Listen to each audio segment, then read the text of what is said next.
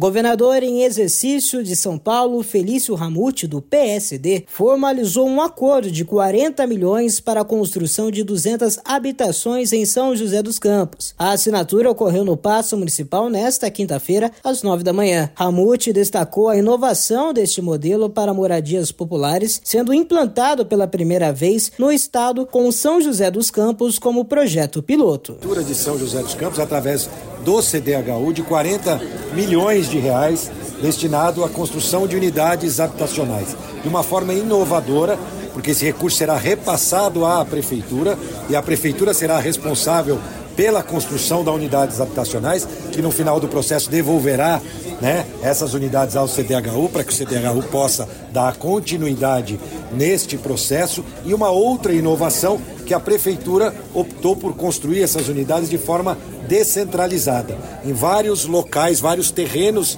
disponíveis da cidade. Isso vai fazer com que os conjuntos sejam menores e que eles possam ter ainda melhor acesso à infraestrutura. Então, duas características inovadoras desse projeto habitacional assinado hoje aqui na cidade de São José dos Campos.